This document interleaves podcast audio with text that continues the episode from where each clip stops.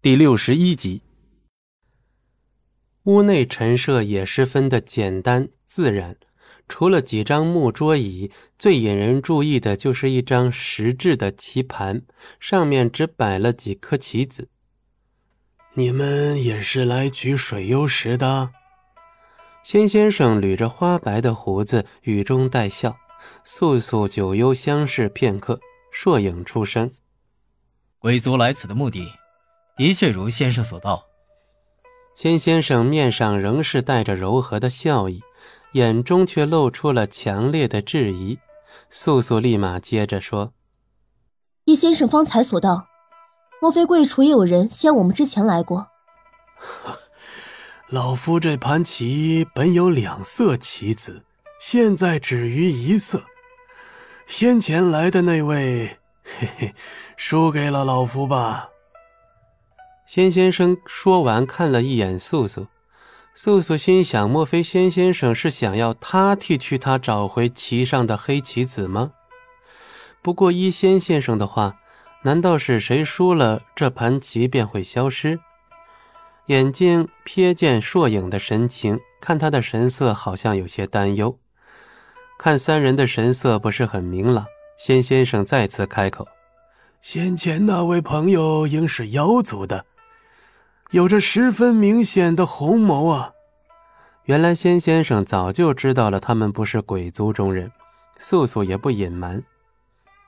先生高见，只是可否告知先前那位友人的行踪？众人都明了，素素口中的友人指的是龙当。仙先生看向棋盘，你们的友人输给了我，自愿被囚禁这棋盘之中。现在我需要一个与我对弈的朋友，如果你们赢了，我便让你们安然离开。话音刚落，方才还大开的房门一瞬间紧锁了起来。素素一行人表示无异议。不知先生想让谁同您对弈？仙先生保持温和平静的面相，姑娘不必担心。老夫要同你身边的一位友人一同对弈，你看可好啊？素素看了一眼九渊，请先生赐教。九渊一口答应了下来。待仙先生坐下后，九渊在他对面坐下。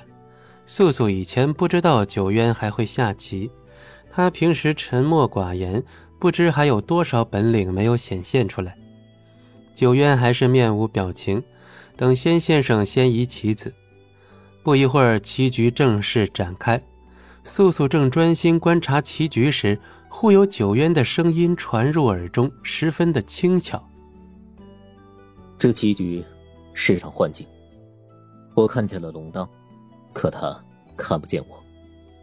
素素立马警惕起来，以巫术传音：“我可入境将龙当带出来，你自己小心。”仙先生好似轻松地向素素投去目光，似在跟他说他看穿了他的巫术手法。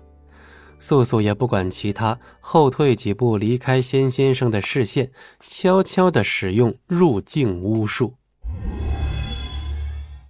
本集播讲完毕，感谢您的收听，我们精彩继续。